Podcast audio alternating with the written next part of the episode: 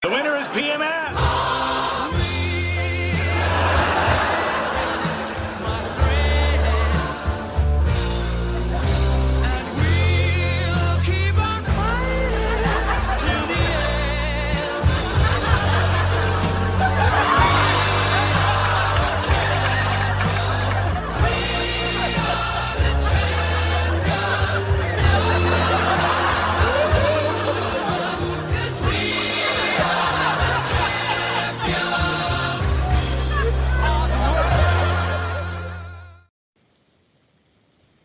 Y comenzamos con el episodio 17 del CC Podcast y estamos Joe Melchor, Carlos Gaspar, Adrián Baltasar. y como cada semana pues vamos a empezar con nuestros saludos en- a nuestros Saludos amigos de. Quetzalcóatl que nos mandó saludos. Oye, también fíjate, estaba viendo el post A de Valadez. ¿Cómo se llama? ¿Valadez qué? Marco Valadez, nuestro fan número uno. Estaba viendo el, po- el post de saludos que puse Ajá. y vi los saludos de Carlos Fuentes. Saludos a Carlos Fuentes. Ah, mis saludos también. Saludos. Eso me cae bien, se me hace que hacer un paso, ¿no? Sí, se ve que es un macho alfa. Eh, Ahí el Charlie dándole, dándole like. ¿Qué pasó, Charlie? Es el autolike, ¿no? Sí. Bueno, entonces, este, aparte, también vamos a, como decía, comentemos cómics que esta semana ganamos We Are the Champions. Ah, sí, Gan- muy agradecidos por ese título. Sí, ganamos el premio al mejor podcast del año en Comentemos Cómics. Saludos a David, que hayan, que ahorita voy, ahorita voy a platicar de David. Y Ah, órale. Al otro Carlos, ¿no? a Carlos Roldán, Carlillos Roldán. Que fue el que nos dio la copa al final, ¿no? Sí.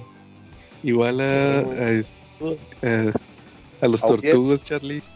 A los tortugos, a los tortugos que seguramente ahorita deben de estar haciendo labor social. Y Sí, eso, mañana, ese frío, mañana entrega. sí, mañana entregan, ahorita ya deben estar empacando y arreglando todo. Ya para Órale, desde las qué 7. padre. Sí, Órale. Bueno, igual, pues nuestras reseñas, las mías se encuentran en bien. Viñeta Regia. Uriel. ¿Cómo, Charlie? Mandaron saludos a Uriel, Uriel es cuate, buena onda, Ah, sí, también a Uriel, saludos. ahí rico. También a Lai Rico, también, que ahí le estuvo dando like a varias de nuestras publicaciones. Sí. Y pues las reseñas de la Calaca las encuentran en Calaca Comics. Y pues denle like a nuestra página de Facebook del CC Podcast. También ya tenemos Twitter. A Twitter, partir de esta semana ya tenemos Twitter. Y pues el canal de YouTube y todas nuestras demás plataformas que, que en cada episodio ahí ponemos los links. Muy bien. Temas en cochino español, Charlie. Híjoles, el cochino español salió y salió de todo, ¿eh? Terminó esta vez, terminó esta semana por fin la miniserie de Black Panther contra Deadpool, ¿sale? Ujú. ¿Y qué tal la semana estuvo, pues, pues tuvo fanservice, ¿no? Una serie de fanservice con dos personajes que el universo de las películas de Marvel pues los ha encumbrado mucho y pues fue lleno de fanservice. Palomero, Palomero el cómic así disfrutable para un ratito que no tengas mucho que hacer, pero no esperes mucha profundidad, Claro. ¿vale? Y decías que la próxima semana. tienen una imagen de una máscara de Daredevil como ensangrentada y despi- como ensangrentada chorreando sangre. Ah, mira, es la miniserie de, de Man Without Fear. Pero no, no la de Frank Miller, sino una que salió el año pasado. Que era como el link entre la muerte de Daredevil y el nuevo cómic de Daredevil. Y Entonces, es de Chips Darky. no, la miniserie la escriben unos desconocidos. Ah, bueno. Y siempre te digo, es como link. Es cuando, cuando se está recuperando del accidente. De la no muerte. Sí, de la no muerte de Daredevil. Ahí al que le interese leerlo, pues ahí va a estar. Oye, Charlie, ¿y qué onda? ¿Ya leíste el Before Vendetta? Este, no, todavía no lo leo, es un título definitivo, la verdad tenía mucho trabajo. Ya se Ajá. tengo dos cómics pendientes que los voy a leer ahorita acabando el, acabando el episodio, los voy a leer, ya escondí el control de la tele, este, para no que hacer más que leerlos acabando el episodio. Órale. ¿no? Yo, de hecho, yo también lo iba a leer y se me olvidó. Yo creo que para la otra semana para leer los primeros dos y los discutimos.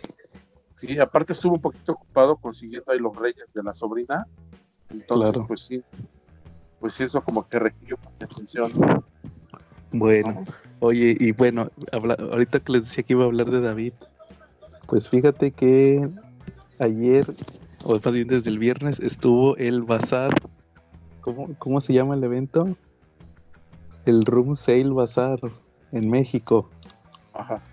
que fue como un evento más chico de la mole, como la mole, pero más Oye. chico. Ahí, es donde está eso de que los desbloquean. Ah, sí. si te bloquearon de la mole ahí ibas bien quemado. Y va- que vas a firmar y no sé qué. Oye, Es más, Como una carta de compromiso. Oye, pero ¿Eh? eso está bien mal. ¿Cómo vas a andar firmando? Sí. No es porque te desbloqueen. Sí, A mí me da risa cuando salió el anuncio. Yo pensaba, yo creo que lo vi primero en la página esta de Beef. Y yo pensaba que era puro puro troleo. Y, y si era en serio, sí, sí era en serio. Dije, no, que puedes. Y luego que ya después vi publicaciones ahí de, de muchos que sí fueron. Ahí estaban, estaban mostrando las cartas ahí todas firmadas o con huella con sangre, no sé cómo le hicieron. Oye, cosita, cosita. ¿Y, y qué decían las cartas, Carla, acá? que se comprometían a, a no volver a molestar en su en las páginas y que si no volvían a hacerlo otra vez los iban a banear. No manches, o sea... Y, y, y muchas, mucha gente troleada pues fue por cosas que ni valían la pena, como cuando iba a venir la Eleven. Ándale, Qué- sí, ahí han de haber salido muchos. Sí, no, qué fregadera. Oye, pero Oye. también así como para el nivel de invitados que luego maneja la mole, digo, Ajá. se ha traído hasta el Andrés Navi, ¿no? Sí, Que no sabe así mucho de cómics, entonces, pues yo también opiné ahí en esa publicación. La verdad dije que no me preocupa eso, dije igual y puedo seguir baneado, no pasa nada. Este, con el nivel de invitados que tienen cada vez más pequeño, igual en una de esas la voy a terminar yo siendo ahí conferencista ¿no? en la mole. imagínate cuando nos inviten a nosotros, los del CC Podcast. Desbaneados por primera vez, ¿no? Sí. Muy bien, para, para firmarle su cómic autografiado por Stan Lee. Voy a Eh. firmar sobre, sobre la firma de Stan Lee. Sobre la firma. Sí. Muy bien. Y Y también este, cuando alguno alguno artista encumbrado te diga te digas oye gracias por escuchar esta obra él te va a decir no gracias a ti por leer mi obra no como el Beef. no Beef, Beef, el Beef decía, hay un video donde dice que, que Jack Kirby, que le dijo, "Oh, señor Jack Kirby, gracias por los cuatro fantásticos. Y que Jack Kirby según le dijo, no, hijo, gracias a ti por leer mis cómics. estaba más arriba de Kirby, verdad sí, pobre vato. Bueno, el, el chiste es que en el evento este hubo unas conferencias. Ahí nuestros amigos David y Tello, representando a los magios, dieron una plática sobre el coleccionismo. Ahí, cómo meter a los niños al coleccionismo. Bien padre ese tema por, Mira, para qué mal crear nuevo-.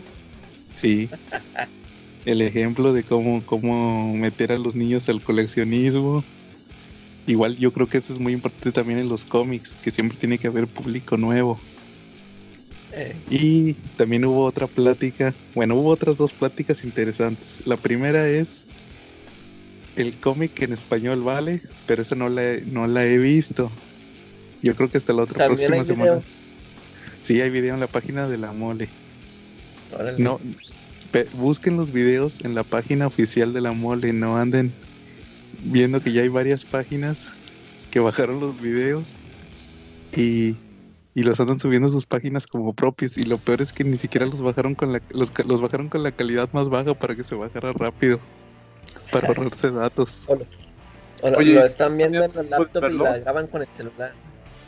si Sí, estás no, baneado pues- si la ponen los puedes ver no importa Ah, no. sí es cierto. Bueno, miren los, las páginas piratas si, si están baneados de la mole. Si no, no, entonces ahí sí no tienen excusa. O métanse con otro perfil a la página de la mole. Sí, Ya. pues es más fácil. Ujú.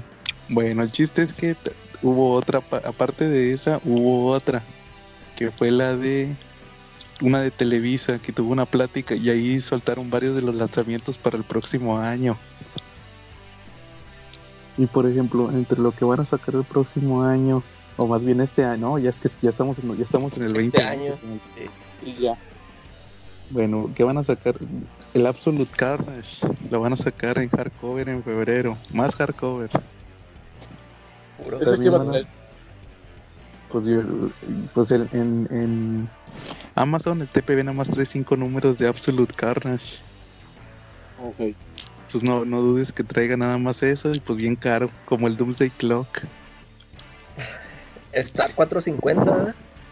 Sí, y también van a sacar este, el Clock, entonces yo no lo he comprado, pero quiero saber si nada más son esos números de que lo terminaron rellenando para que se viera más bonito el topo. pues yo según nomás trae los seis números. Según yo nada más eso trae. Bueno, también, mira, este le va a gustar a la calaca. Van a sacar el Mr. Miracle de Tom King en hardcover. Sí, que. Sí, va a ser, ya dijeron que va a ser hardcover. Sí, y eso lo dijeron desde el principio. Oye, pero no, ese dijeron que no estaba muy seguro, ¿no? No, ese era, mi- ese era, ese era Miracle Miracle. Man. Ah, órale. Ese nada más lo dijo por compromiso, ¿eh? No, de hecho, no, no, de hecho nadie le dijo. Él solito. Es que yo vi el, es que haz cuenta primero vi el post y luego ya vi el video. Y en el video sí se nota que el vato lo dice solo, que, o sea, no, tampoco dice que a ver si este año alcanzan a, a cerrar el trato. Es que sabes que no, no les conviene sacar nada más el Miracle Man, el 3. Yo creo que como que quieren que están esperando que Neil Gaiman empiece con los con su con su parte inconclusa. Ah, Porque, órale. porque, según yo son, son tres de Alan Moore, que ya publicaron Sí. dos, y, y uno de Neil Gaiman. Pero falta todo, todo lo que. Haz cuenta que el de Neil Gaiman se quedó inconcluso.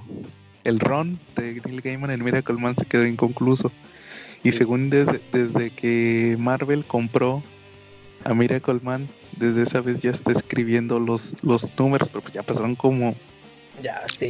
como 6, 7 años y no, no ha sacado ninguno. entonces- ni los ha empezado a escribir, puro, puro choro. Sí, y a- hablando de, también de Neil Gaiman, eh, van a sacar los tomos de Sandman en TPB.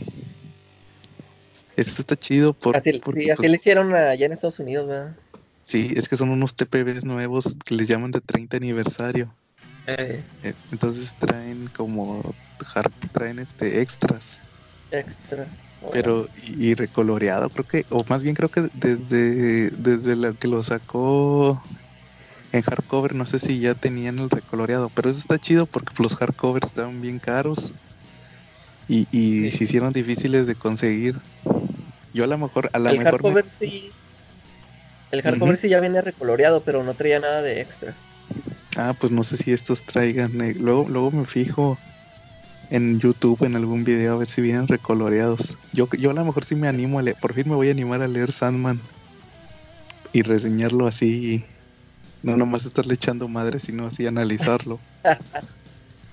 Muy bien, Oye, hablando de recoloreado, y eh, a mí me llamó la atención el de los X-Men, pero ya vi que está re caro, está 300 pesos. ¿eh? Ah, Es sí, nomás, y trae siete números. siete números, sí, no, se me hizo bien caro. Sí, sí está bien caro. Y fíjate que a mí, a mí no me llama la atención así recoloreado. A mí, a mí Pero me se ve chido, es que yo ya, yo ya lo Sí. vi sí, sí me gustó cómo se ve. Órale, Sí, Qué sí, chido. Para mí, para mí sí mejora. ¿sí? ¿Sí mejora? No, yo... sí. O yo sí sea, soy- Ujú. Este, comparándolo con el, o sea, no es tan, no es tan feo los, el cómic original, el, el coloreado original, pero a mí me gusta cómo se ve este, este recoloreado. ¿Cómo se ve? ¿Qué Como que yo siento, para, para mí siento que luce más el dibujo de Jim Lee. No, yo sí soy bien romántico de los colores originales. Me gusta el A mí- color original. A, a mí los cómics viejitos me gustan con colores viejitos. Se ven Fíjate, chidos. pero, o sea, el, los viejitos, por ejemplo, este, más viejitos, yo pienso que sí deben de dejarlos así, pero este de Jim Lee que ya es noventero, yo siento que sí le, todavía sí le, a él sí le queda el, el recoloreado digital. O sea, no, no se ve así, no choca. Eh, por eso te digo que a mí sí me gustó cómo se ve, porque siento que no choca. Yo, otros, sí he visto otros cómics viejitos recoloreados y ahí sí como que sí la riegan, sí. No me gusta cómo No. se ve. Como el, el propio Miracle Man. Oye, Ah, pues fíjate, yo, yo ese, yo nada más he visto la versión de Televisa y ese ya es recoloreado, ¿verdad? sí, es el recoloreado. Y yo nunca he visto yo el, el original. Yo sí. Oye, fíjate que aquí estoy viendo las imágenes y sí se ve chido el recoloreado de los X-Men. Sí, a mí sí, me- Sí. A mí sí me gustó cómo se ve. Te digo, o sea, a mí, a mí sí me gusta más el original, pero sí se ve muy chido este recoloreado. A ver, tendré que buscar las imágenes. Aunque sí Yo- te voy a decir algo, la neta, como el chaborruco del grupo, pues yo sí estoy muy enamorado de la paleta de colores que manejaban en los noventas, ¿no? Como que tiene su propia métrica, ¿no? Cuando los ves tienen su estilo y siento que va a ser como cuando una chava se opera de la nariz que no le gusta y ya le dio una torre a toda su cara. Así más o menos siento que va a ser recoloreado, ¿no? No, pero es que, es- mira, Ah. mira, aquí por los, por los colores se me hace que el, el colorista es Sinclair, ¿no?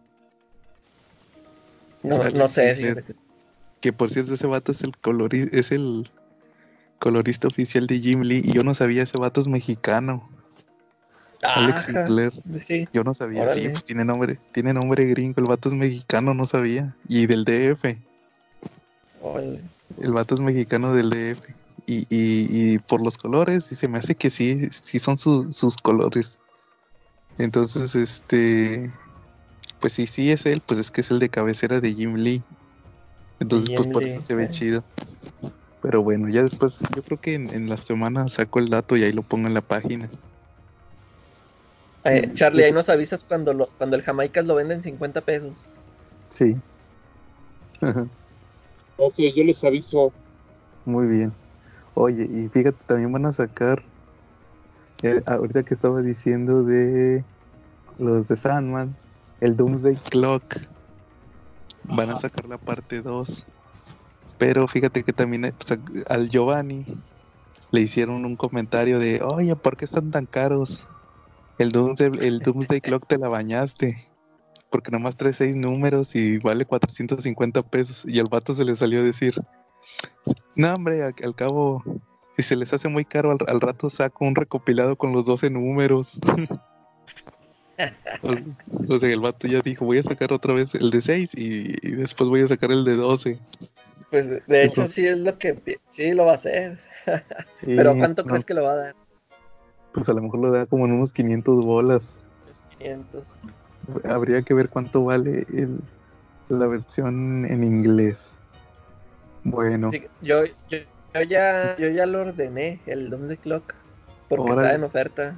En hardcover a 200 pesos, dos, dos- no 230. manches, neta. Sí. ¿Cuándo, Dije, ¿cuándo no, ya, no me, ya no me puede aguantar. Yo, yo me estaba esperando a que saliera la versión completa, pero pues estaba este barato y ya lo ordené. Órale, no, yo fíjate, me perdí esa, esa oferta. Bueno, no, yo creo que sí me voy a esperar a que salga el recopilado completo.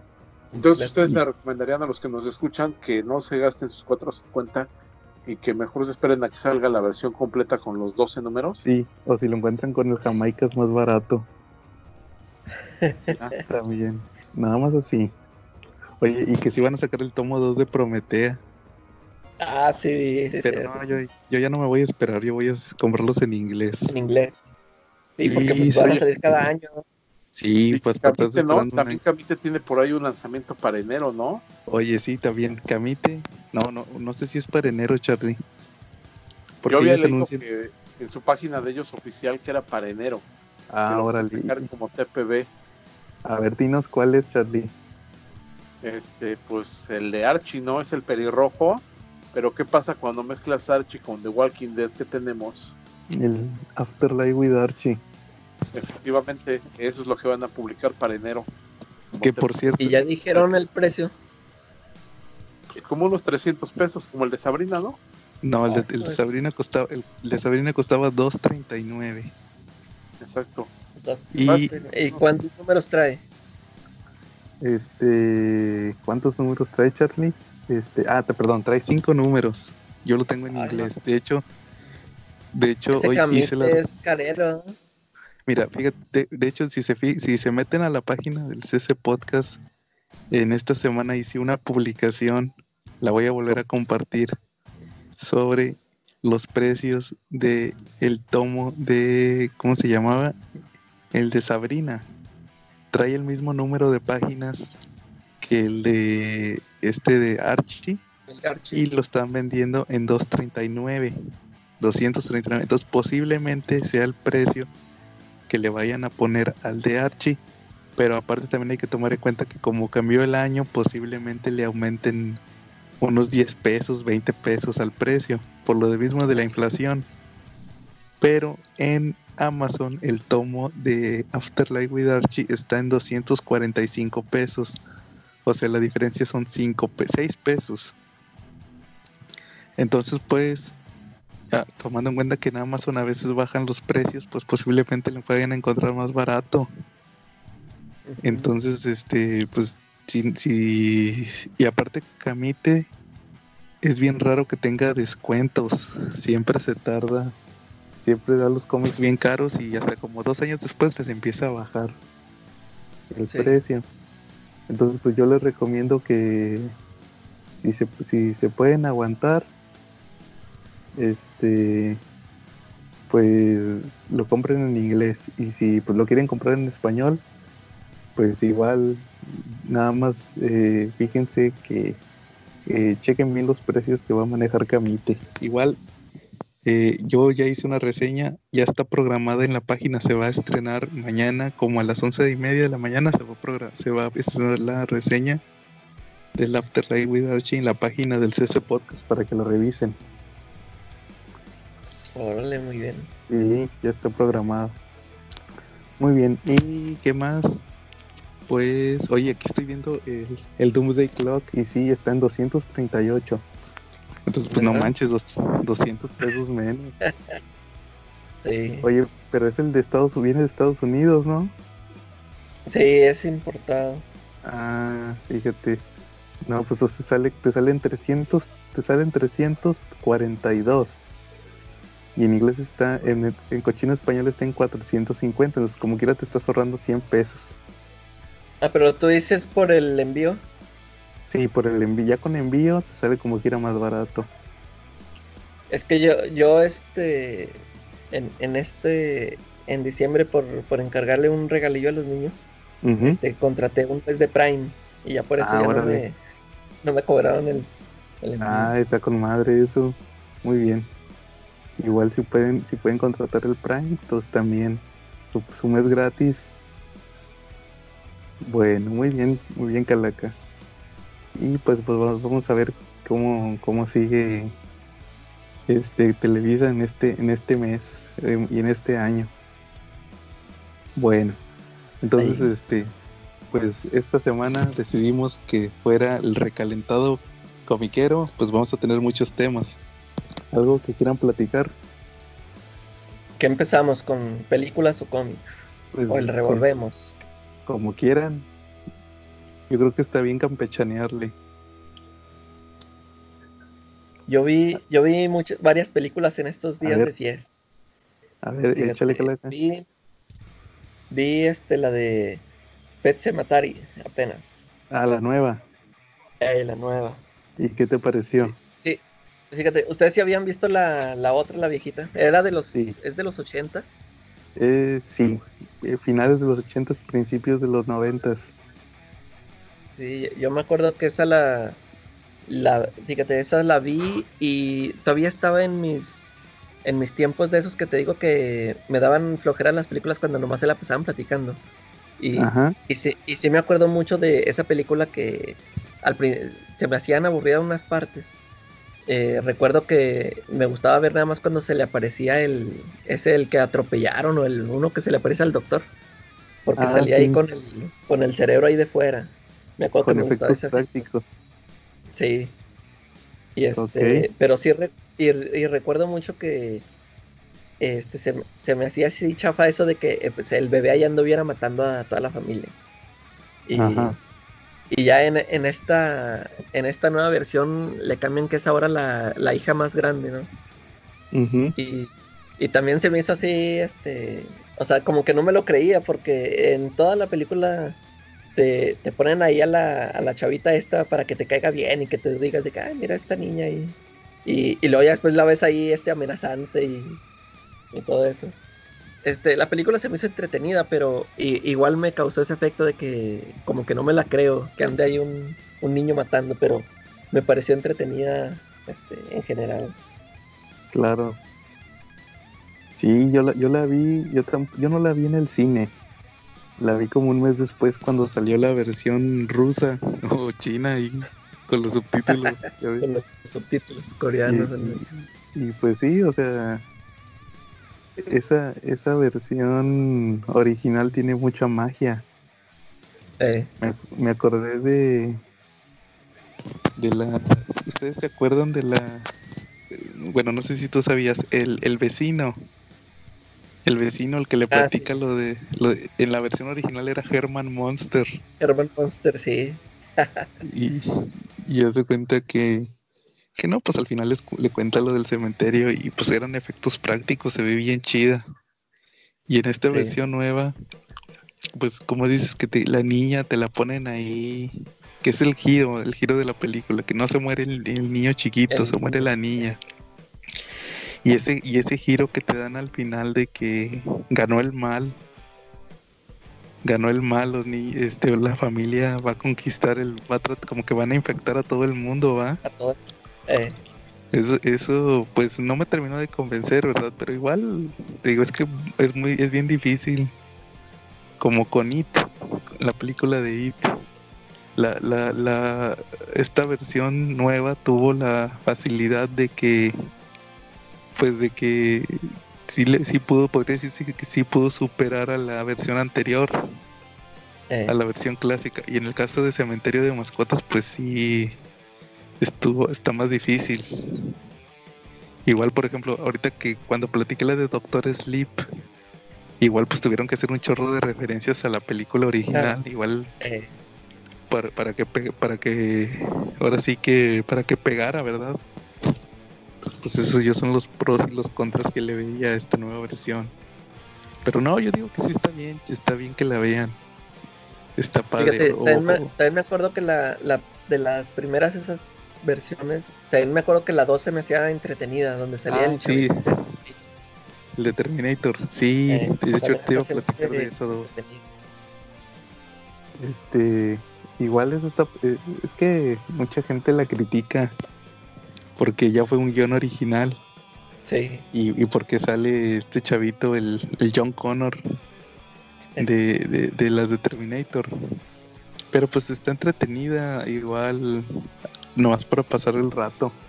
eh, Pero sí te digo, igual vale la pena ver, ver ese tipo de películas. Este, y, eh, no, ajá. no, sigue, sigue.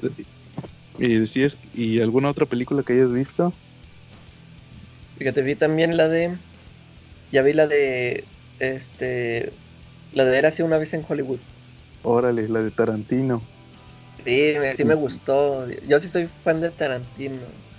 Este. Órale. La, yo me acuerdo que la, la pasada fue la de los ocho Los odiosos, ocho ¿no? furiosos. Sí. Y fíjate que es, esa casi no me gustó.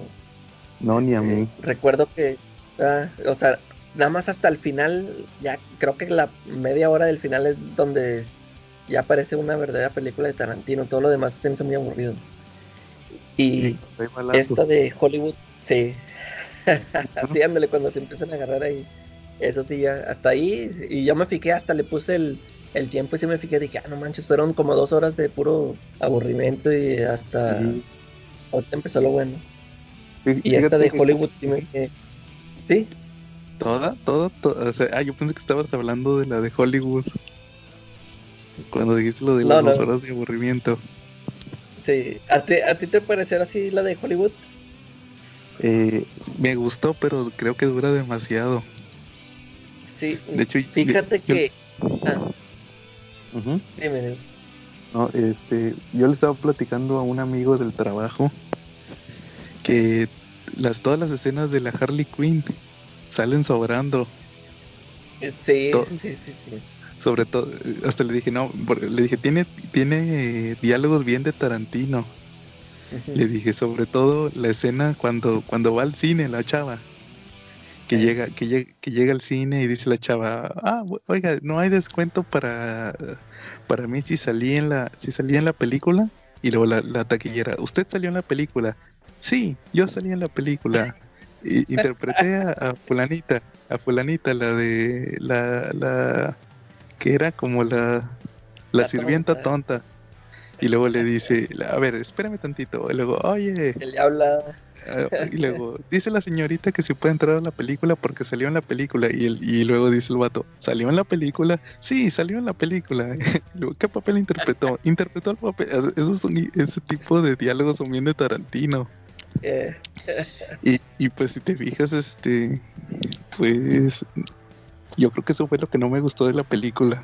O sea, pero ya cuando la planteas, si hubiera salido ella nada más al principio, en la escena cuando pasan en el, cuando Polanski y ella pasan en el carro, que dice, que dice este DiCaprio, mira, es que es Roman Polanski.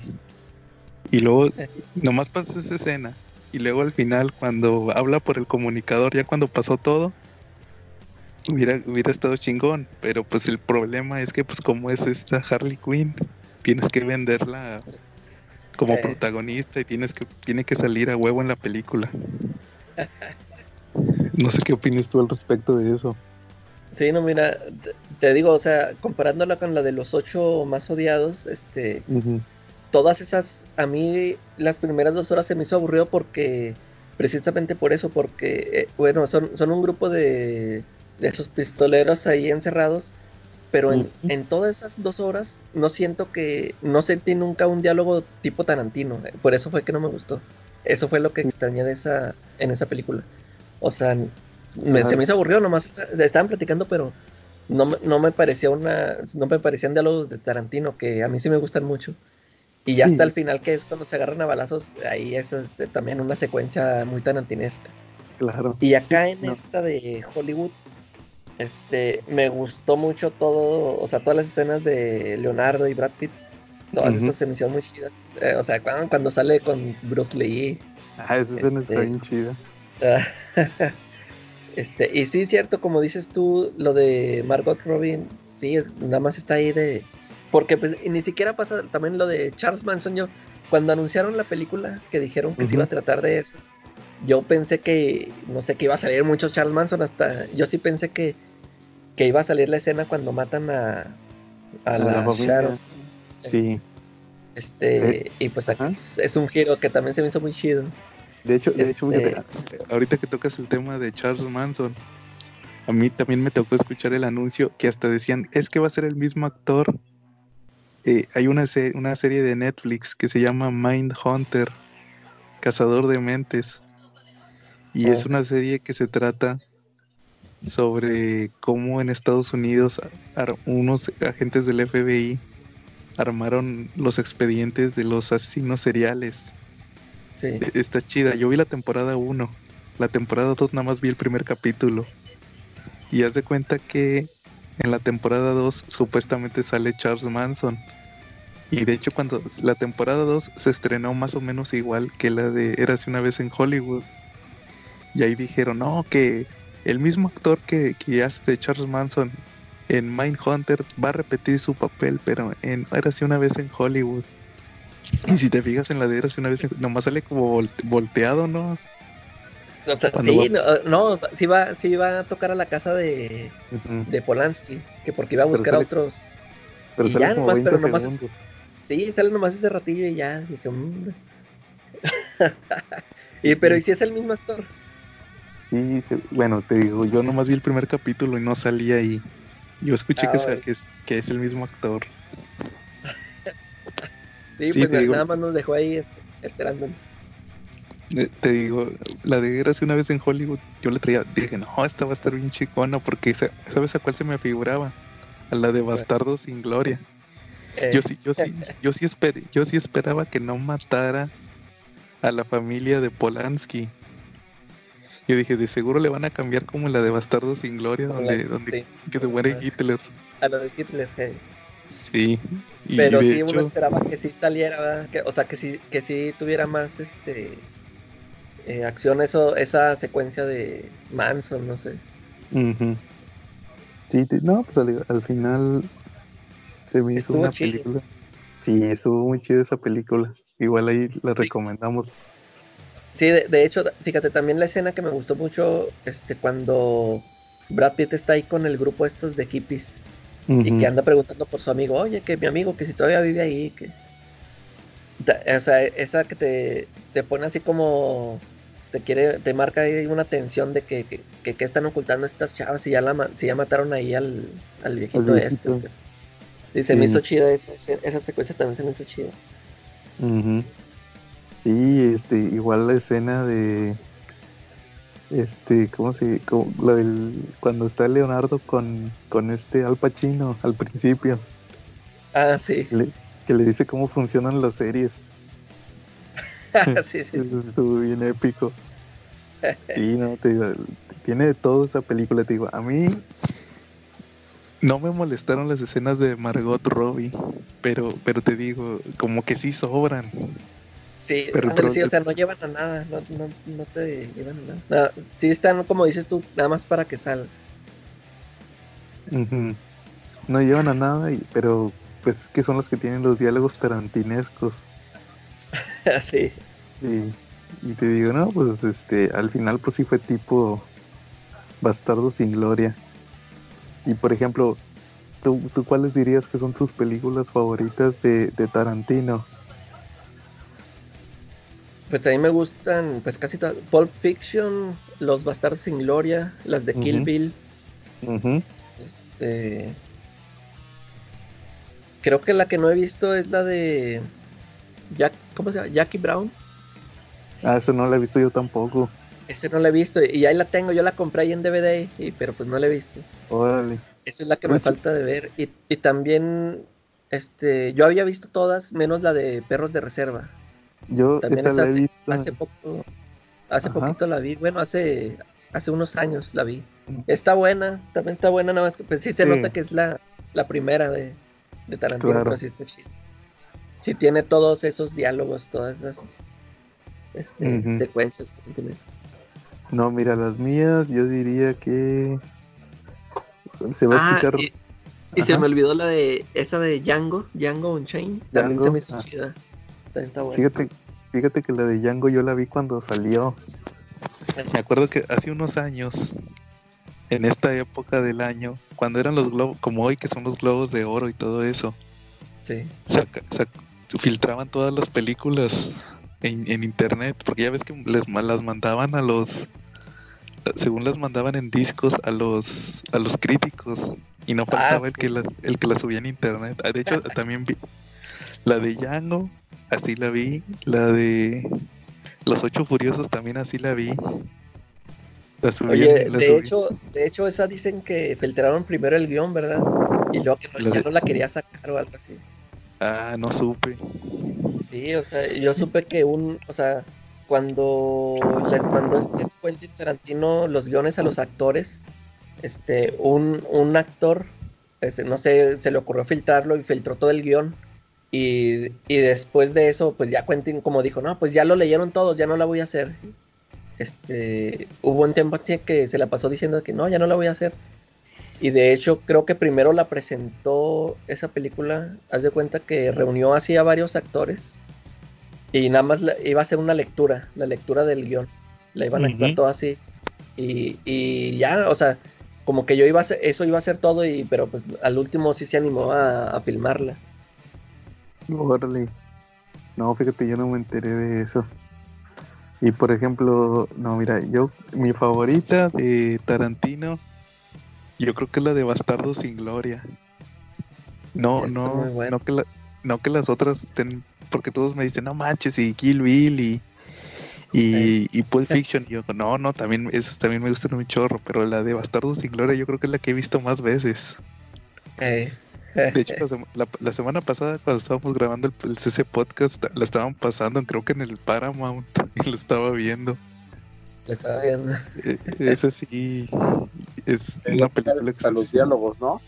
Casi, casi. De este va- el, el, el- el- las- el cazador de judíos. Sí, Este, ah, sí, el Hans Lando, Landa. ¿cómo se llama? Hans Landa. Sí, Sí, sí, sí, es se, la, se la llevan la película. ¿Y tú, Charlie, cuáles serían tus favoritos de Tarantino? Bastardo sin Gloria definitivamente es una de las dos favoritas que tengo de él. Este, y la otra, pues yo creo que sería Pulp Fiction. Pulp Fiction me gusta mucho, pero también hay otra, hay otra cosa que, que de repente no me puedo sacar de la mente y es a la Salma Hayek bailando Ah. como En la de- del crepúsculo al Con amanecer. la víbora. Efectivamente, nada más por eso como que estuve tentado a sacarla de mi ranking en lugar de Pulp Fiction meter esa. Fíjate que esa ¿No? es de Tarantino, Charlie. No, perdón, Es, de, es de Robert Rodríguez, Nada más- pero Que Tarantino- y nada más actúa ahí Tarantino. él, ¿no? sí, él actúa ahí. De hecho, Y sale del hermano de, de George Clooney. efectivamente, Sí. ¿Ustedes no vieron la serie, la serie que salió en, en Netflix de, de esa del crepúsculo amanecer? No, No. como no, salía con la de Lola, ¿no? Sí, con esta, lo que, a lo que iba, en vez de ser Salma Hayek, pues era esta, ¿cómo se llama? Eiza González. Ajá. Y se avienta el bailecito. Creo que sí, Sí, que baila la- con una serpiente. pero que la criticaban porque estaba bien flaca. Y la, la Salma Hayek estaba llenita, ¿va? Sí. Y pues no, yo, yo nunca la vi, un camarada me la recomendaba. De hecho, igual fue lo primero que le pregunté que si sería la Salma Hayek. De hecho, de hecho yo la empecé a ver esa y ahí hablaba como de un culto de hombres, de hombres serpiente, algo así, o sea, de repente sí torcieron un poquito la dinámica de los vampiros y lo volvieron un culto prehispánico. Entonces llega un momento en que pues así como que le, le perdí la pista a la serie, le perdí el hilo, el hilo narrativo que traía de la película y la dejé de ver. Pero sí, y, y ya no la terminaste. No, ya no, porque te digo que cuando empezaron a sacar que involucraba más bien un culto prehispánico, o sea, lejos de atraparme, como que, como que no sé, como que me, me enfrió totalmente el asunto, ¿no? Ah, órale, no, te digo, yo me la recomendaron, pero no, no me llamó la atención. Yo prefiero, me quedo con la película. Sí, no, Sí. no, eso sí es la película con la serie. No sé si es tu recuerdo. Bueno, este, ¿Ustedes no han que yo, visto una película que se llama... a ver, ¿no, Ajá. no han visto una película que se llama True Romance? True Romance, no, no la he visto. Esa, esa película está escrita por, Te- por Tarantino, pero está dirigida por, por otro... No, no me acuerdo cómo se llama, también es medio famosillo. Eh, Este, no. Está buena. Este, se los recomiendo, chequenla. Van a ver que sí es totalmente Tarantino. Todo es, es guion de Tarantino y además que está dirigida por otro. Pero sí está, sí está chida. Sale, es Christian Slater, creo, y, y Patricia Arquette se llama, creo que la chava. Sí, Patricia Arquette, la, la, la de los Dream Warriors, Eh, que terminó bien gorda. ¿Ustedes no, no vieron la de Boyhood? ay, no la he visto. Que Pero, la grabó como en Eh, 15 pues, ¿Sería a propósito o qué? No sé, pero luego tuvo una serie de CSI. Era C- CSI cibernético o algo así, y ahí salía bien gorda. Y, y la ves, y la ves en, en la de. Esta, la de Freddy Krueger, la 3. Y no, sale bien guapa. Sí, sí. Y ya después le llegó la edad. No, fíjate que yo esta semana me chuté la serie de Drácula de Netflix. La subieron ayer. Ahora, la- lo curioso es que le iban a hacer los de la BBC de Londres. Ya, ya una vez les había preguntado y me dijeron que no le habían visto la serie de Sherlock. Sí, La no, serie de no la no, si ustedes me dijeron que no la habían visto, la serie de Sherlock que hizo el, el protagonista era este, el Doctor Strange. Ajá. Él, era Sherlock Holmes y el Watson era el, el Hobbit, el Bilbo Bolsón joven que sale en la de Black Panther. El, el ¿cómo se llama? Eh, Everett Ross. Hey. Él es el, él es el Watson. Ahí se hicieron famosos ellos en la serie de, Sherlock Holmes. La hicieron los de la hicieron en Londres.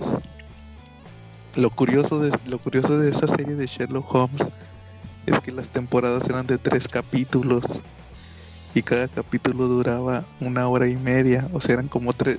cada temporada eran tres películas, como tres películas de una hora y media. Hey. Hicieron cuatro Oh. temporadas.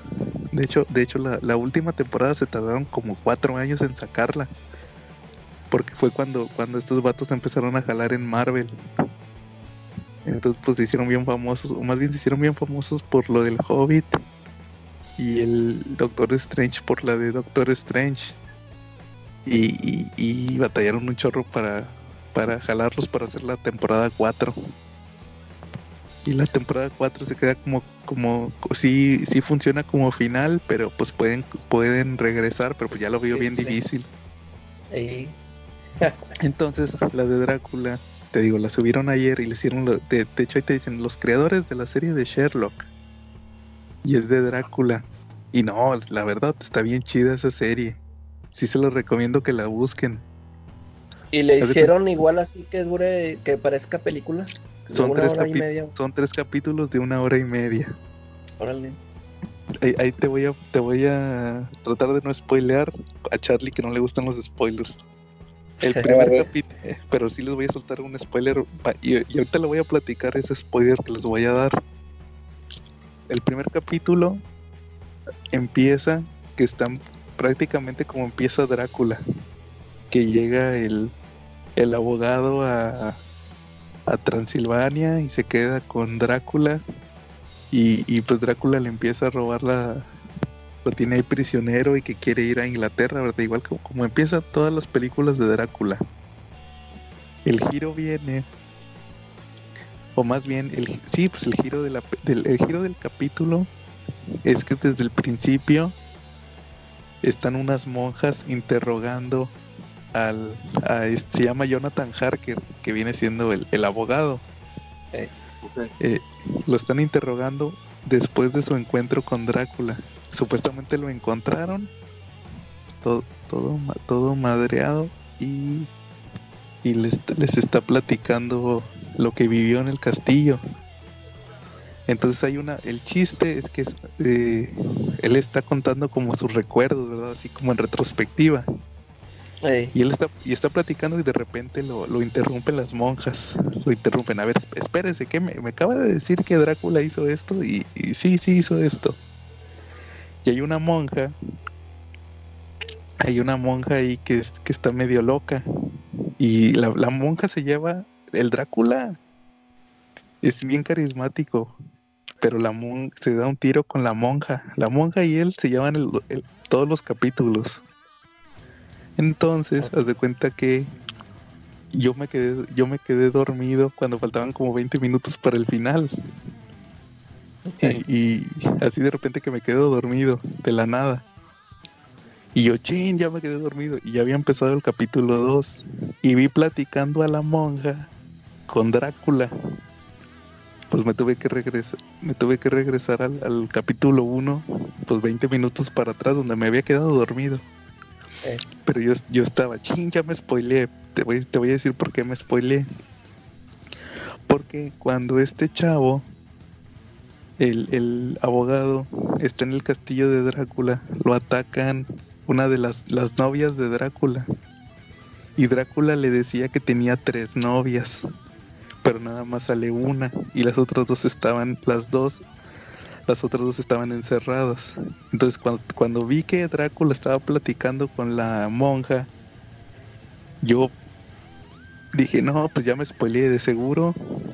El giro del capítulo es que la monja, porque eran dos monjas, las dos monjas son las otras dos novias y el vato nunca escapó. En realidad está, ah, porque te digo, está, está como en un cuarto, pero nunca se, nunca, nunca se, se ve el exterior.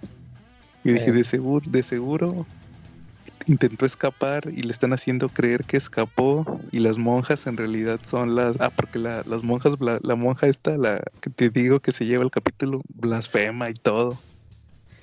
Y dije, dije de seguro de seguro la monja es una de las novias las monjas son las novias de Drácula entonces al final al final digo me regresé y resulta que cuando lo están entrevistando resulta que hay una monja una de las monjas es la novia la novia, la que siempre busca a Drácula, la Mina Harker, que es la que sale en, la liga, eh, la liga de caballeros extraordinarios de Alan Moore.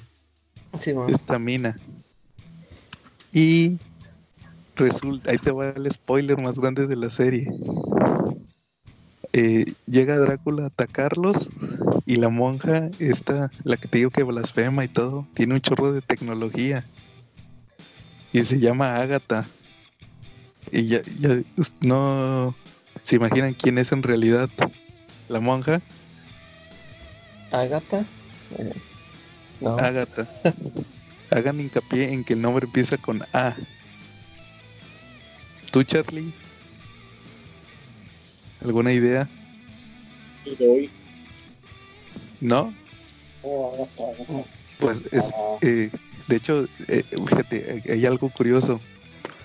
Eh, eh, en esta serie te manejan lo de que la, sangre, con la sangre, si, cuando Drácula les chupa la sangre, absorbe los recuerdos. Entonces ahí te dicen, haz cuenta que la chava, la monja, le haz cuenta que comprueba, comprueba todos los, todos los mitos de Drácula de que no puede atravesar, si no lo invitas, no puede pasar la puerta. Y lo tienta con sangre. Se cuenta que se hace una cortada en la mano y se la avienta para que el vato cruce, pero no cruza porque sabe que si cruza se muere. Pero Drácula se le chupa la sangre, la, sangre que se la aventó, que le aventó se la, se la toma y ahí descubre la identidad de la monja y le dice, tú eres Ágata. Y luego así se, se voltea la monja y se va, Ágata, Van Helsing. O sea, Van Helsing es mujer. Ah. pero, pero lo, que te voy a decir, no importa que sea mujer, se lleva la, se lleva la serie. pero, hubo un cuento corto sobre vampiros. Creo que esa, eso, eso que dijiste de que no pueden atravesar si no los invitas, que alguna vez en una antología de vampiros uno de los primeros cuentos que publicaron acerca de ellos, de John Polidori, se llama El vampiro, precisamente, creo, John Polidori, ¿vale? Y, en ese cuento mencionan cómo está una mujer en una casa, este, en una tormenta, y cómo entra un vampiro en casa sin invitación. Entonces ahí es como interesante reflexionar si nada más es para Drácula extensiva o crees que sea para todos los vampiros en la mitología, o como se trata de otro autor, pues igual y cada quien le sus propias, sus propias limitaciones. Sí, no te digo, aquí te manejan que Drácula es el único vampiro. Ajá. Y ya se cuenta que, pues sí sale que la monja es Van Helsing. O sea, no es Abraham, porque el personaje es Abraham Van Helsing, acá es Agatha Van Helsing. Y te digo, ese es el primer capítulo. En el, segundo capítulo, la segunda película, te cortan, el, el, primer capítulo se queda en un cliffhanger bien chingón. Y te lo cortan y te ponen la segunda película que es cuando, cuando Drácula viaja a Inglaterra en el barco, se va en un barco. Sí. Pero te dejaron el cliffhanger de la, de la otra película, del otro capítulo. Y el tercer capítulo aplican la de Sherlock, Ah, porque no, se me olvidó decirles. La serie de, del Doctor Strange de Sherlock Holmes, el chiste era que era en la actualidad. Era Sherlock Holmes en la actualidad. Ah. Haz de cuenta que la serie de la serie de Sherlock eran las novelas de Sherlock Holmes Pero, pero en, así Con- modernas. Con celulares y todo. Sí, con celulares y todo. Y carros y todo, o sea, en, la- en el siglo XXI. Eh, Y aquí, en, el, en la tercera película de Drácula, te aplican el Sherlocksazo. Resulta que Drácula, por, por una razón que te ponen ahí, eh, se queda en coma o, o, eh, se queda atrapado Ajá. y cuando despierta llega llega sí llega a Londres pero resulta que ya lo estaban esperando y le dicen es que ya pasaron 100 años ya estaba en el siglo en el ve- 2020 eh. Sí de que ahora es Drácula en el presente y, y no pero te digo lo, lo- se me hizo un eh, creo que creo que el, el punto más bajo de la serie es ese es eso de Drácula en el presente pero los dos capítulos anteriores esos sí estaban bien chidos Así que esa serie Sí. se la recomiendo. De, per- de perdido chequen eh, el capítulo 1 y se van a enganchar. Ok. Está muy chido. A ver. Es el que se ese capítulo 1 es el que se apega más a, al- a la mitología de Drácula. Muy bien. Bien. Charlie, ¿algún tema que traigas esta semana? Pues mira, estaba, estuve leyendo eh, un poquito lo que es el culto Carnage, el tomo Ajá. que sacaron de Marvel bajo el sello de Marvel Básicos por parte de Marvel México, que es TVG, y la verdad, pues sí está prometiendo, ¿eh? Incluye este huevos, huevos Venom, Venom, Carnage Born, Venom Ledge y culto de Carnage. Sale, la premisa es esta, ¿ok? Este, desde, está hablando desde eh, la primera historia, habla de la guerra de Vietnam. Ahí Nick Fury eh, encuentra un arma, se, envía un arma secreta y resulta que el arma secreta no son más que los simbiontes. Los simbiontes ya los vimos en la serie regular de Venom este año precisamente, publicada por TVG. Eran Ujú. unos simbiontes que pues eran bastante más agresivos y que eran parte de, hacían parte con un dragón y tenían que ver directamente con la mitología de Venom que va con un dios de los simbiontes, ¿no? Ese, esos, esos cómics aparentemente son trascendentes, pero ojo con ellos porque Silver Surfer tiene mucho que ver, tuvo mucho que ver este año con los simbiontes, con el dios de los simbiontes. Por ahí hay una historia donde se narra que, que, que un sacrificio, este, tuvo una pelea fatídica con ese dios. ¿Sale? Entonces, pues ahí va un. Ese fue como que un pequeño medio spoiler, porque no se los di totalmente.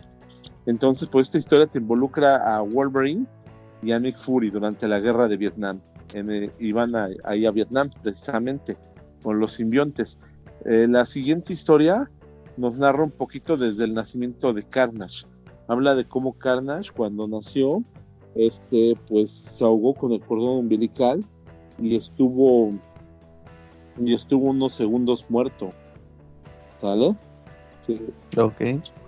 Entonces desde ahí se ve como él, como él tenía una manera de ver las cosas muy diferente. De repente hay escenas donde hay unas familias en un parque y él los ve a todos, pero los ve este, desollados totalmente, practicando las actividades. Entonces de eso va culto de Carnage. ¿Vale? Ok. ¿Y, ¿Y qué tal te parecieron las dos historias? Sí, la verdad están muy buenas, ¿eh? Están muy, muy bien. Eh, yo creo que me voy a recetar las últimas dos para reseñarlas completamente en la semana y platicar de esas el domingo. La verdad sí lo estoy recomendando. ¿Ustedes ya lo leyeron? La- yo las hojeé. Cuando anunciaron el, el tomo, yo hojeé esas historias. ¿Y qué tal? Eh, pues se me hizo interesante esa de Vietnam. Y las otras que hojeé, pues sí se nota que son. Todo está encaminado al Absolute Carnage. Que ya platicamos hace ratito que. que pues que lo va a publicar. Televis en, en febrero, creo que en hardcover. Pero te digo, todo, todo eso es como preparación. Igual la serie regular de Venom, eso del dios simbiote.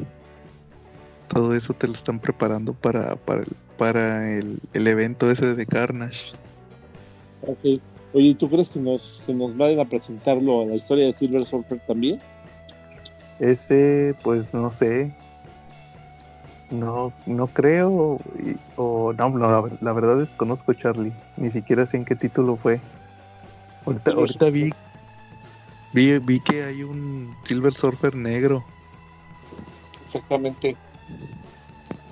o- eh, entonces no sé si tenga que ver con eso. Y de hecho tiene mucho que ver con eso.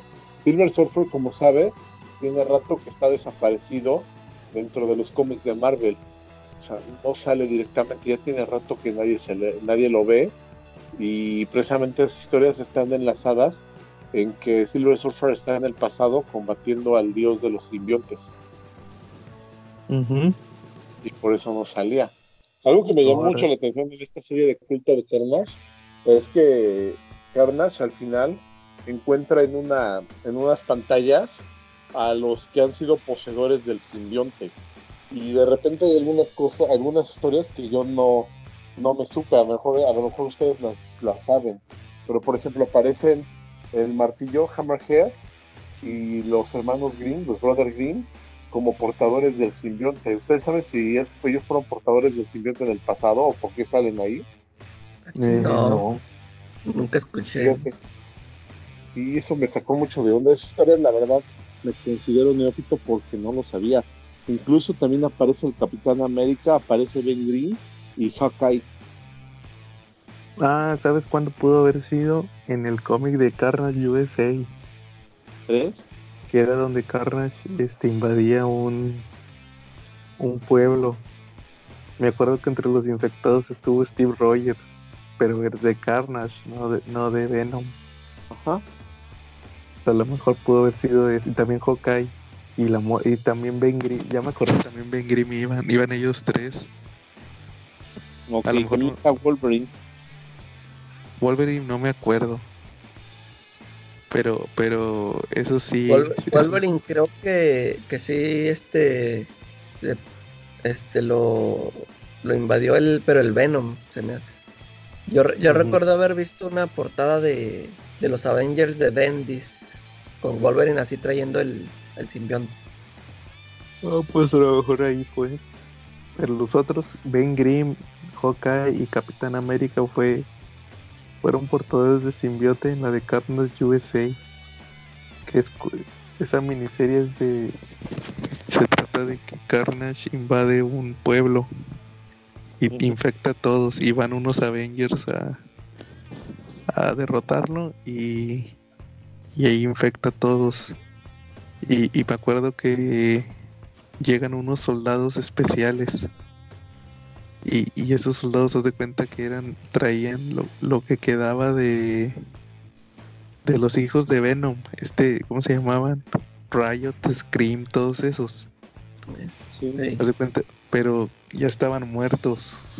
Nada más usaban ciertas. Haz de cuenta que había un soldado que traía uno de los simbiotes, pero haz de cuenta que nada más lo traía en los pies. Y era para escalar. Y había otro que le ponían el simbiote en el, en el brazo y se lo pasaba a la pista, al rifle. Y le daba más potencia a las balas. Y había otro que traía a otro de los simbiotes, pero ahora lo traía como un perro. Te das cuenta que el simbiote era como un perro y lo traía unido a la mano como una cadena. Y se cuenta que lo mandaba a atacar.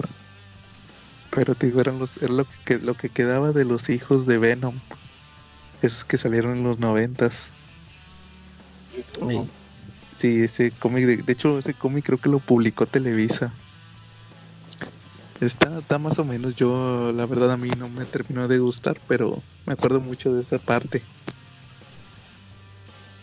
Bueno, oigan, fíjense que la semana pasada leí, esta es la, la antirecomendación. leí el evento, el famoso Incoming. Ah, el, el evento de Marvel que se iba a tratar de un asesinato. ey, que, que fue un don nadie, ¿no? Sí, déjate platico cómo va, con spoilers. A ver. Resulta que en el Marvel 1000 al final sale un personaje que era el, ¿cómo se llamaba Charlie? El Masker Rider.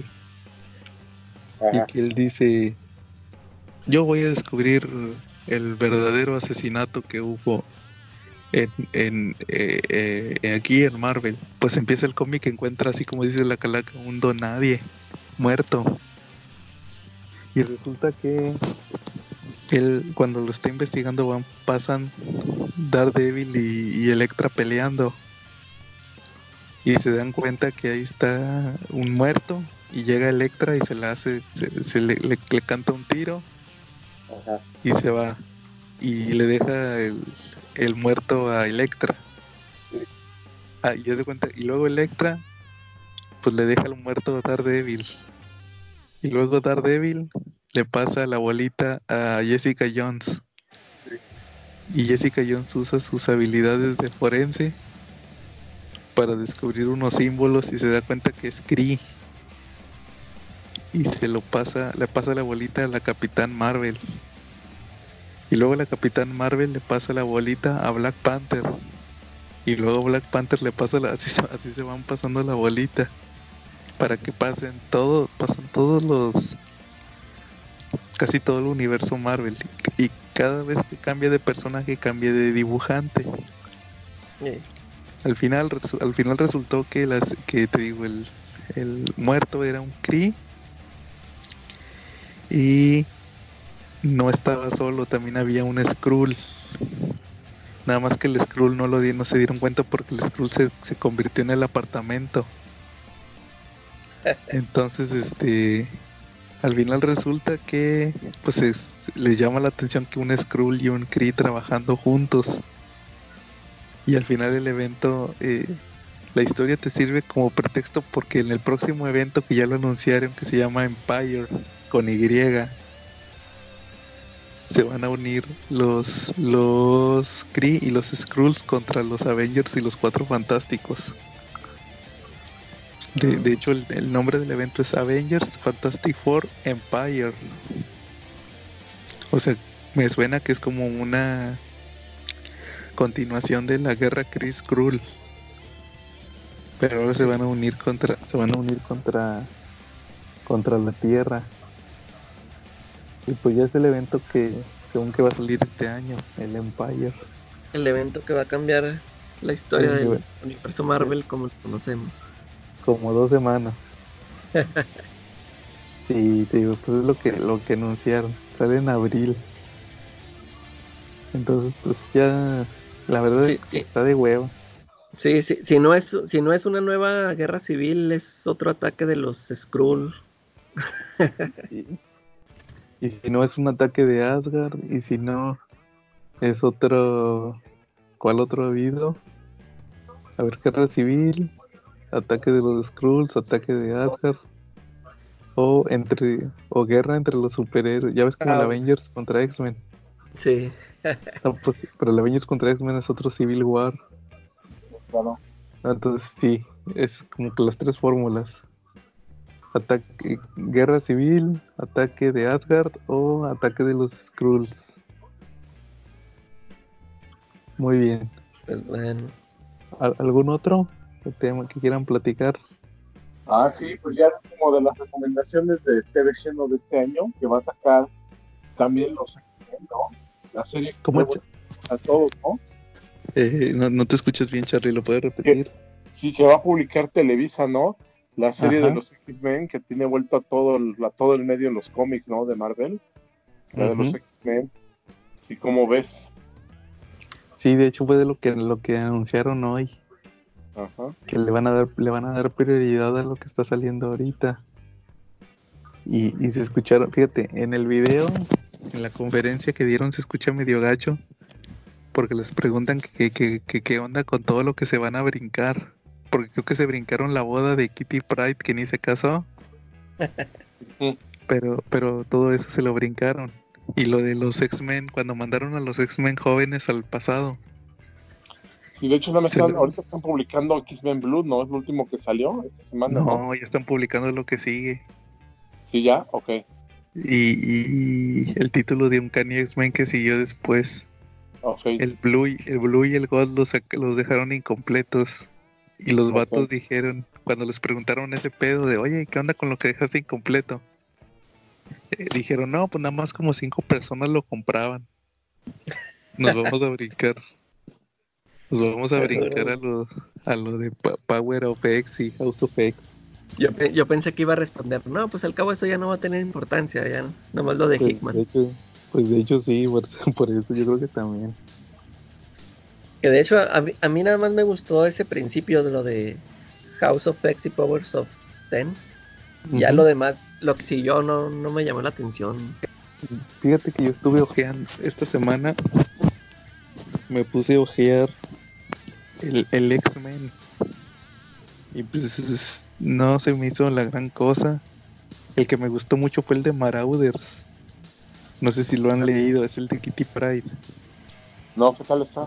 Está, pa- está padre porque es de cuenta que se trata de que Kitty Pride no puede entrar a, a, a Krakoa. No sé si sabían. Ah, no, no la deja. Las, ya ves que usan como unas puertas. Sí. Ah. no la dejan entrar.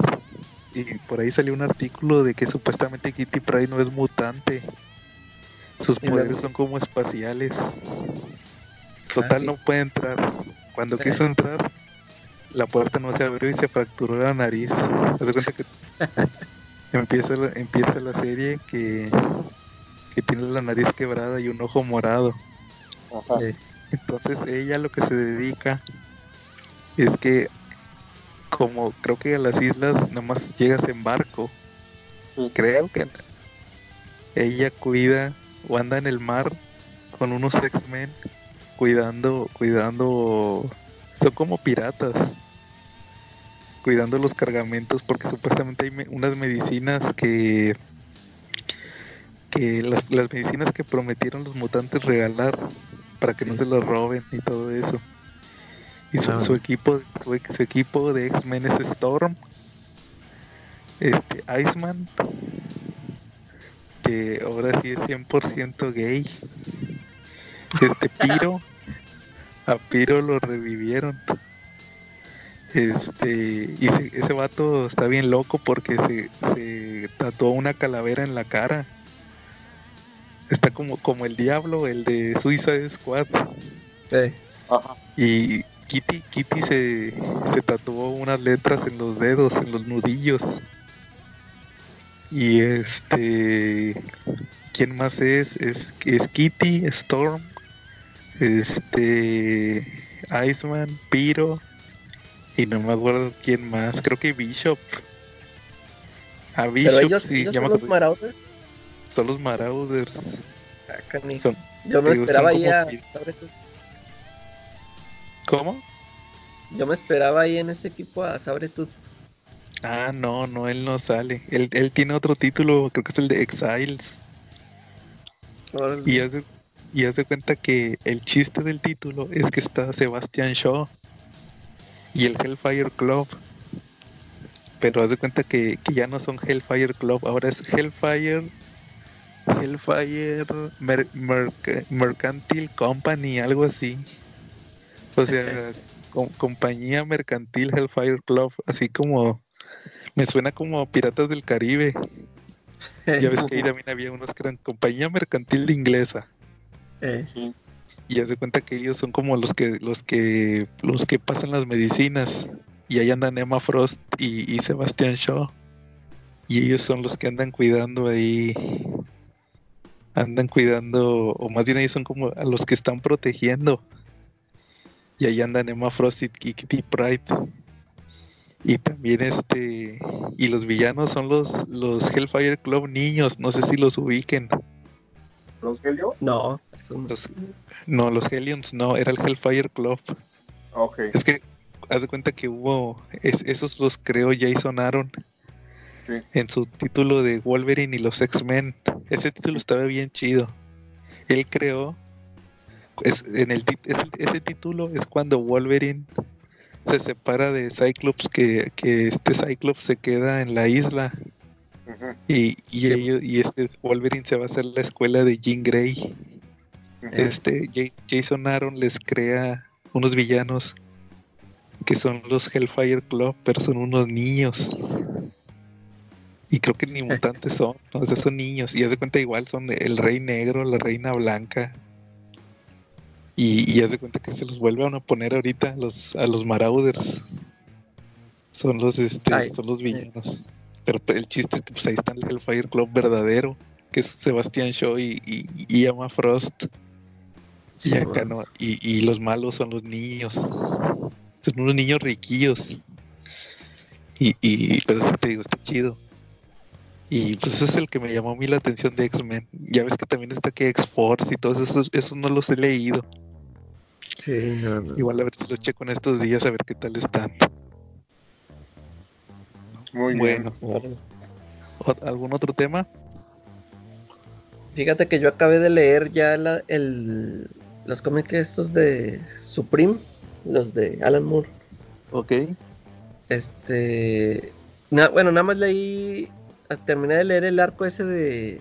¿Cómo se llamaba? La, The Story of the Year. Algo así. Ajá. Y, y sí se me hizo chido esto, lo de. eh, Darius Dax se llamaba. El, el sí, Lex Luthor. Luthor. Se me, se me hizo chido el, el final, esto de lo que explican de cómo le dieron los poderes a Supreme. Ajá. Y, y eso me recordó, ¿se acuerdan de la, la, la interrogante que teníamos de que, bueno, de, de la historia de Mark Miller de Red Son? Pues yo digo que de aquí se lo copió, ¿no?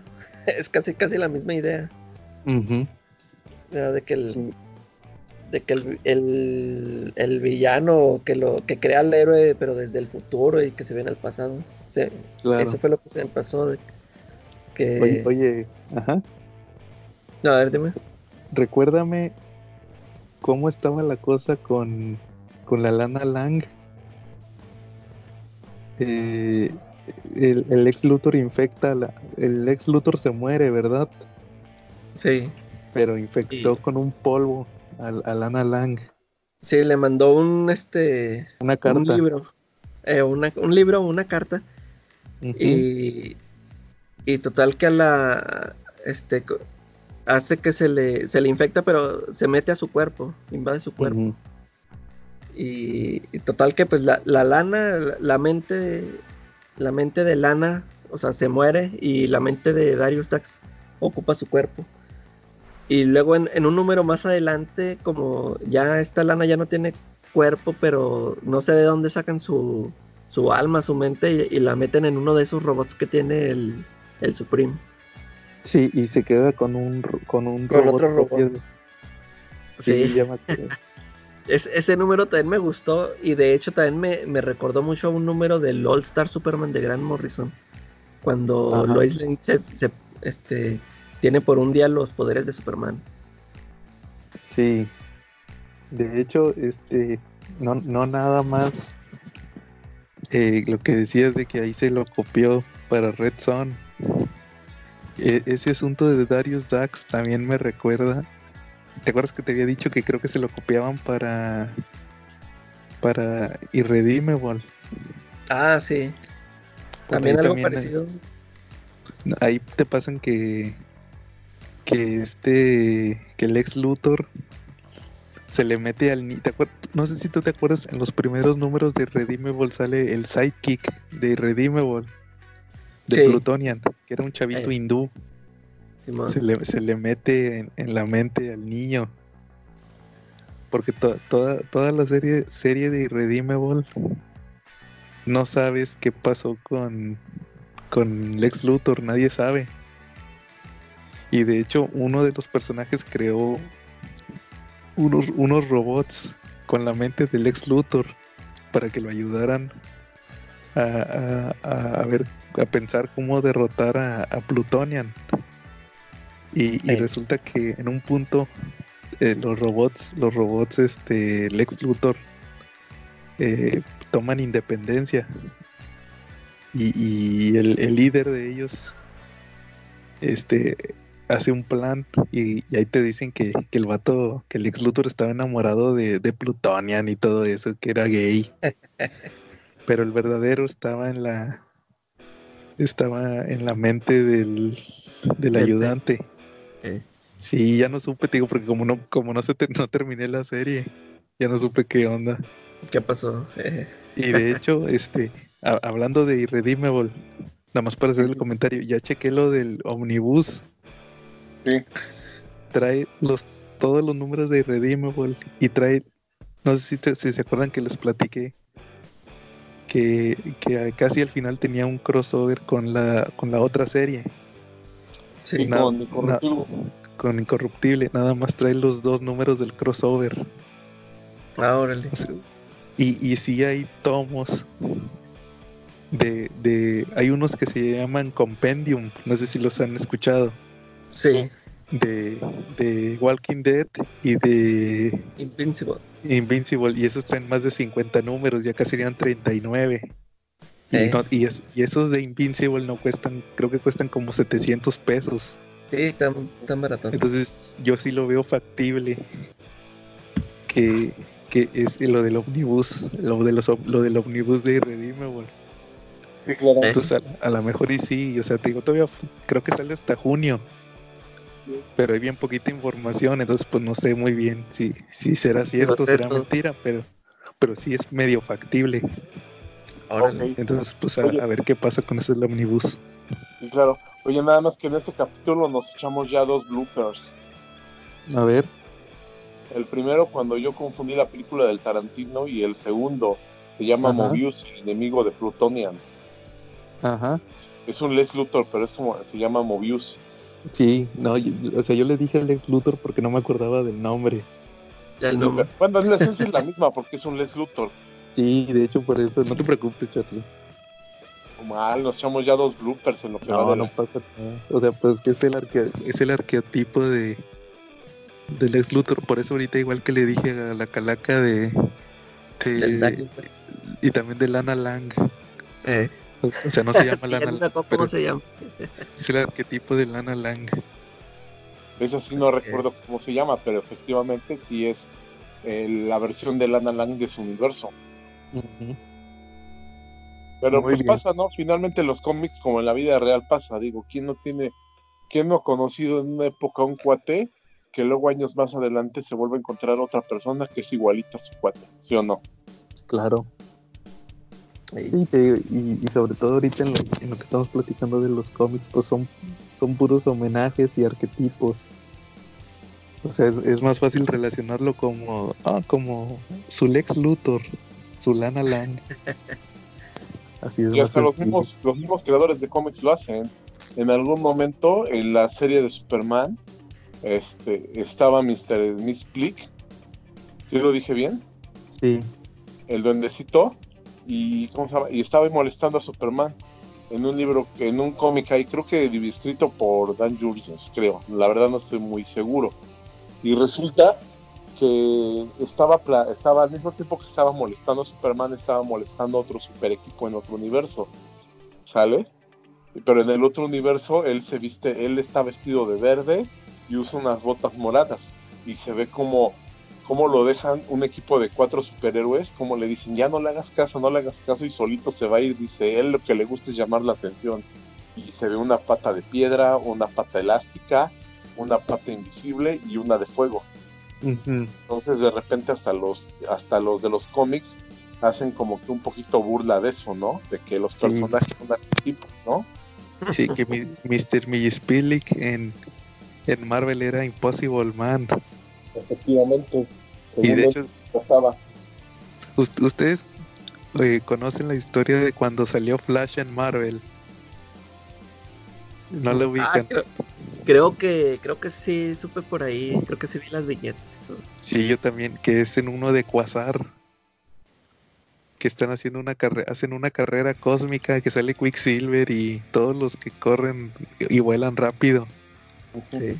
Hasta uno de los de los de la raza de de los de la raza del coleccionista y de este el Grand Master, el que tenía la ¿Los joya de los Elders of the Universe, el que tenía la, la- la del espacio, Sí, que claro. era el corredor, Sí, Runner, ¿no? él también corre.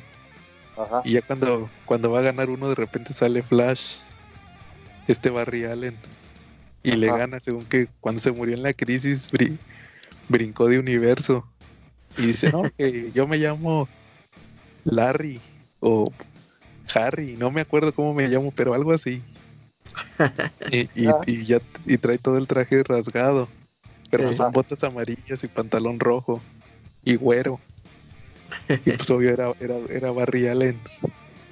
Y el vato, el, el que hizo la carrera, dice, oh, te ganaste el premio de vivir eh, eternamente en felicidad y se lo lleva.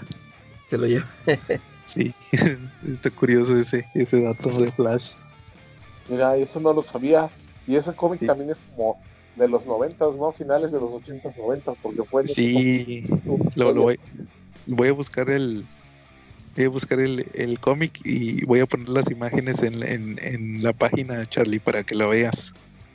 Órale, Ahorita que ya estamos publicando contenido todos los días. muy Ya, bien. muchas cosas nuevas, muy bien. Sí, hay noticias y todo. Y Bueno. tenemos la firme promesa de que vamos a ser youtubers de los que no piden nada regalado, no como los que van a restaurantes a pedir comida regalada, ¿no? Sí, y de los y millonarios. Vamos a vivir de los likes. Muy bien. Entonces, ¿a- ¿algo más que agregar? Eh, no, nada más. Un feliz inicio de año. Muy bien. Igualmente, este para todos, este feliz año y pues esperemos que este año sea otro otro año de éxito para el CC Podcast que ya duró más de una década. Esperemos El único podcast que es que ha cruzado dos décadas. Y a seguir Exacto. conquistando premios. Así es. Y estuvimos- Trump no hagan nada, ¿no? ¿Cómo, Charlie? Que ni Trump ni los iraníes nos hagan nada, ¿no? Ah, sí, sí, paz mundial. ¿Ustedes tienen cartilla? Sí. No, pues eh, terminarán grabando el podcast, chavos. Terminaremos grabando el podcast desde ya. Oye, ¿tú tienes cartilla, Charlie? Sí, pero yo creo que por la edad yo ya me quedo a pelear hasta el último, ¿no? Yo, yo también tengo la cartilla y yo creo que todavía yo sí entro. Pues ahí das de corresponsal de guerra, ¿no? Sí, No, a mí ya me Ni- toca pelear, pero ya cuando ya nada más haya puros niños y ya de mi generación. sí, no, ni modo, a mí me va a tocar ir. Así que no, Pero, pues, paz mundial. Cabo yo tengo bola negra, ¿no? nada más me tocó, no me tocó marchar. A mí Pie tampoco. plano, ¿no? Si eres pie Ah. plano, tampoco puedes ir, ¿no? No, oh, mi ro- me fracturé la rodilla. Ándale.